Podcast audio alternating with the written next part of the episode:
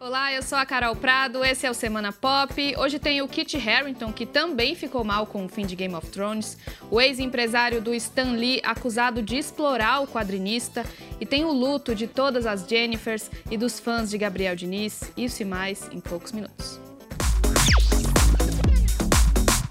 Pois é, essa semana foi marcada por uma tragédia. Morreu o cantor Gabriel Diniz, a voz de Jennifer, aquele hit que a gente ouviu muito no último verão.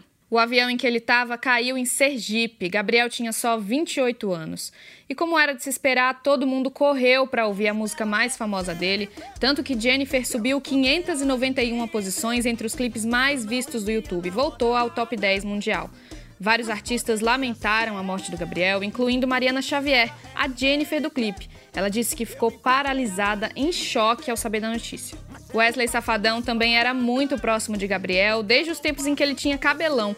Ele disse que os dias depois da morte do amigo foram os mais difíceis da vida dele. E olha, você pode até ter ficado mal com o fim de Game of Thrones, mas provavelmente não tanto quanto o Kit Harington, o Jon Snow da série. Ele se internou numa clínica de reabilitação para tratar problemas com estresse e álcool. Pessoas próximas ao ator têm dito a jornais americanos que ele ficou abalado depois do fim dos nove anos de trabalho em Game of Thrones. E a Ellen DeGeneres, apresentadora americana, revelou nessa semana que sofreu abusos sexuais na adolescência.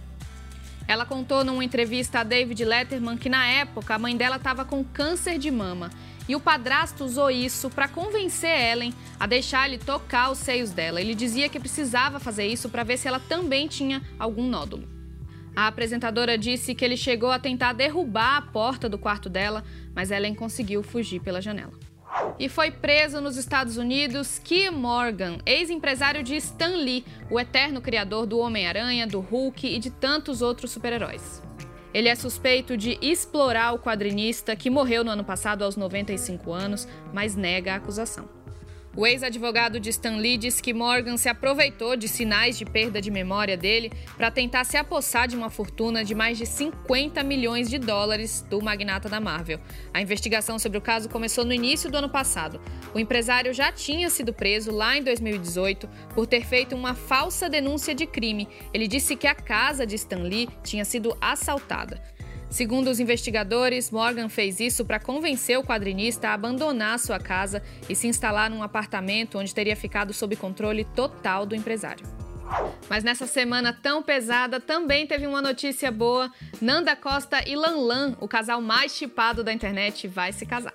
Nanda disse que já pediu a namorada em casamento várias vezes, mas decidiu agora oficializar a coisa, entregar uma aliança, tudo direitinho, e aproveitou o dia em que a maioria do STF votou por criminalizar a homofobia, que foi também o dia do aniversário de 51 anos de Lanlan. Eu não sei você, mas para mim a notícia foi chocante porque não dá para acreditar que a Lanlan já tem 51 anos. Parabéns às noivas. Até mais.